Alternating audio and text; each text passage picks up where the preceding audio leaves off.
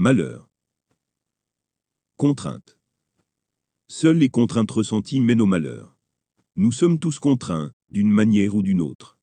Nous ne pouvons pas quitter la sphère terrestre, sauf pour quelques rares d'entre nous, sous réserve de moyens suffisants, et avec une longue attente avant d'y parvenir, sans être capable de tenir cette libération sur la durée, libération actuellement limitée à quelques 400 km de la surface. Cette contrainte, nous ne la ressentons pas. Nous sommes en capacité d'être heureux dans cette contrainte. Si nous commençons à ressentir cette contrainte comme un frein, nous allons nous éloigner du bonheur et ressentir du malheur. Notre seul moyen d'échapper à ce bonheur est de nous délester de cette contrainte sans en combler le besoin, puisque le besoin d'y échapper ne peut pas être comblé, et puisqu'échapper à cette contrainte n'est pas un besoin réel, en tout cas, pour le moment. Voir aussi l'intitulé « Contrainte » du chapitre « Détresse et manipulation ». Au-delà du malheur.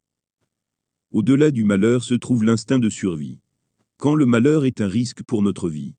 Quand le manque d'accès aux solutions nous impose d'en créer une, quelles que soient les conséquences de cette solution. Ici se joue un combat entre l'être et la raison. Ici se trouve le dernier rempart face à des choix égocentrés. Nous ne pouvons pas considérer les autres, lorsque nous sommes devant le précipice de notre existence, au bord de ne plus pouvoir nous considérer nous-mêmes.